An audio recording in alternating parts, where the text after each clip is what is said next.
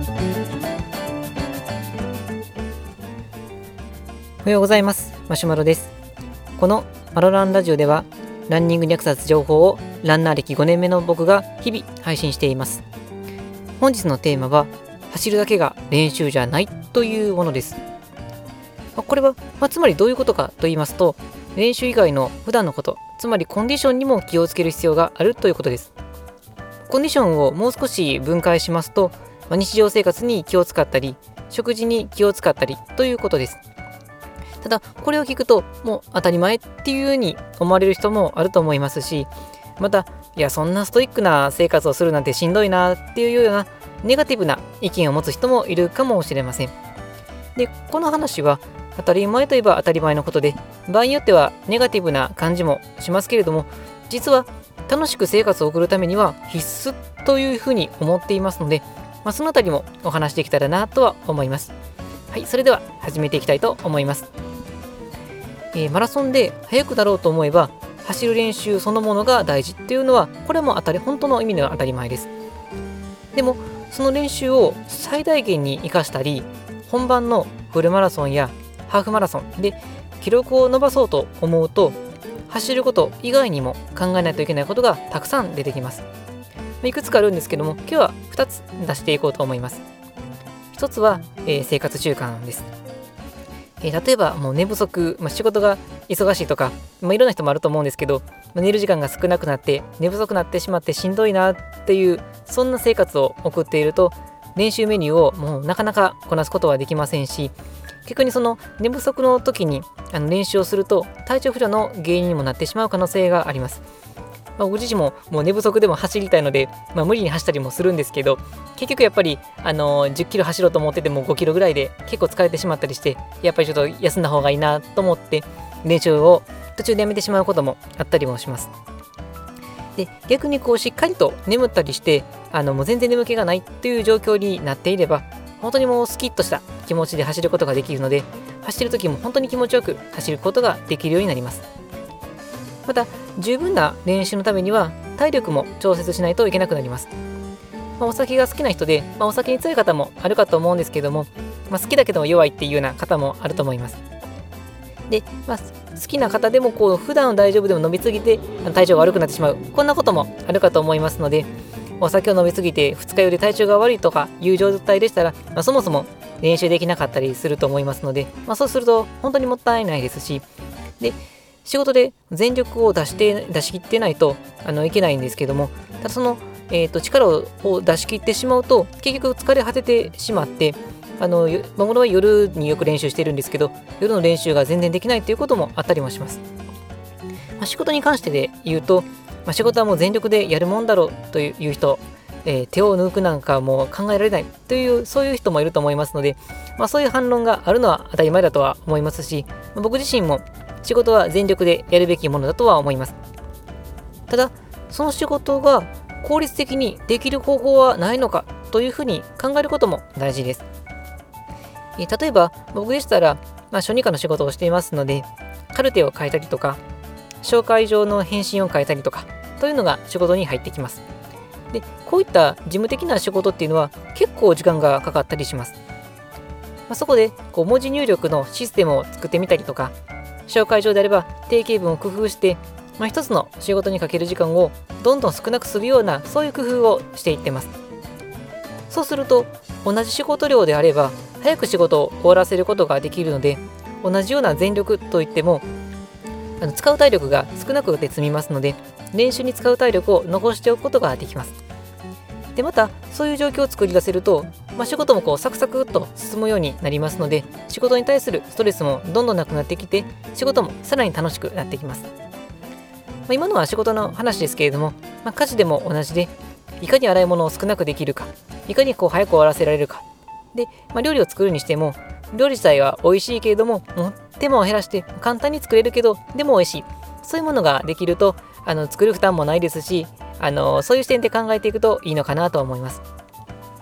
まあ、そういう風にしていくとどんどん生活が向上していきますのででそういう成功体験があるとさらに工夫が楽しくなってきますで仕事も楽しくなってきて最終的にこう体力の温存はできるので練習時間も走れてということで、もう何よりもこう僕の場合だと走りたい気持ちがいっぱいですので、あの走れるあの生活っていうのが楽しくなって、仕事も楽しくなってという、本当にこういい循環が生まれてきます。まあ、これが、まあ、1つ目の考えたいポイントです。次に考えたいポイントとしては食事です。まあ、ランニングに限らずですけれども、スポーツを、えー、する人であれば、もう栄養の管理っていうのは本当に大事になってきます。偏った食事にしないようにしたりとか、まあ、取りすぎていた脂肪分があったら、それを抑えたりとか、で、筋肉をしっかりとつけるために、タンパク質をしっかりと取ったりとか、で、ビタミンを取るために野菜をもりもり食べたりとか、こういうことが、まあ、なんとなく思い浮かんでくるかなと思います。で、栄養の知識っていうのも、細かいものも本当にたくさんあるので、もう、栄養の本の教科書で本当に分厚いですし、その、例えば小児科で必要な栄養の知識と、まあ、スポーツであの必要な栄養の知識っていうのは結構違ったりもするので、もうそういうのも全部勉強していたら、もう本当にキリがないなっていうふうに思います。まあでも、ここで思い出していただきたいんですけれども、あの小学校とか中学校の授業で家庭科があったと思うんですけれども、でそこでおそらく全ての人が栄養については習ったと思います。あの記憶から消し飛んでるって方も多いと思うんですけど、あの絶対習ってるはずです。で、この家庭科の栄養の勉強ですけども、楽しく勉強できたなっていう人はいますでしょうか？これ完全にこの好みの部分にもなってくるんですが、僕自身は正直、あの、苦痛だったんです。で、まあ、なんとなく役に立つかもしれしれないなっていうふうには思ってはいましたけども、まあ、ただ、なんとなく健康に役にあの役に立つかもっていうぐらいのふわっとした印象しかなかったので、あんまりやる気になれなかったんです。で、また健康診断などで何かこう指摘を受けて食事のことが言われたことがあるっていう人もいると思うんですけども、まあ、その言われたことを、まあ、実行できてる人がいるかどうかでいうとこれ結構また分かれてくると思うんですけど割合としてはしっかりやれてますっていう人の方が少ないんじゃないかなと思います。であとやってる人とかでも、まあ、まあ、言われたから仕方なしにやってて、まあ、別に楽しくやってるわけではないっていう人も、まあ、いるかなと思います。でただマラソンでこう自己ベストを更新したいなというようなそういう思いになるとこれは逆に全然違ってやる気がどんどんどんどん出てくると思います。マラソンでこう自己ベストを更新するっていうこの高い目標があるとやっぱりそれに向かってどんどんやっていきたいっていう思いがありますので栄養の知識を詰めるのも楽しくなってきますし、まあ、日々の食事っていうのも例えばこの脂肪分を減らすとか量を調整するとかそういうのがあったとしてもやっぱこれが本当に記録を伸ばすためだっていう意識でできますので楽しくできますしそういう形でできた食事っていうのは結構美味しく食べれることができますで昔だったらあのー、まあ僕自身にはなりますけど見るのも嫌だった。栄養の勉強っていうのもまさにこのスポンジが水を吸い込むような感じで最近だったら勉強できるようになっています。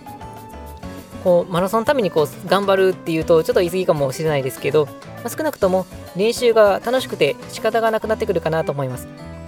で例えば僕だと日中仕事して夜に走るっていうスタイルですけども、あの仕事が終わりに近づくと、もうそろそろ走れるんじゃないかなっていうふうにワクワクしてきます。まあ、そういうことが回り巡って、あの普段のコンディションに注意したりとか、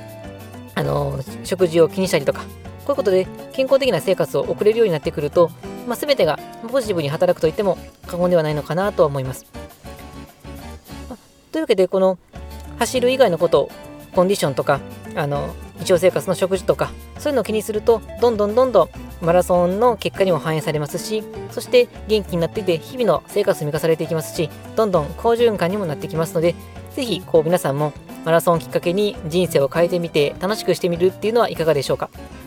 はいそれでは本日の内容は以上になります。えー、今回の話を聞いて、なるほどなとか、その通りだなと思われた方で、えっ、ー、と、このラジオはいろんなプラットフォームで配信しているんですが、ヒマラヤ、ヒマラヤやタンド FM で聞いてくださっている方は、この放送が止まるといいねボタンを押せなくなっちゃうので、ぜひいいねボタンを押してくださると本当に嬉しいです。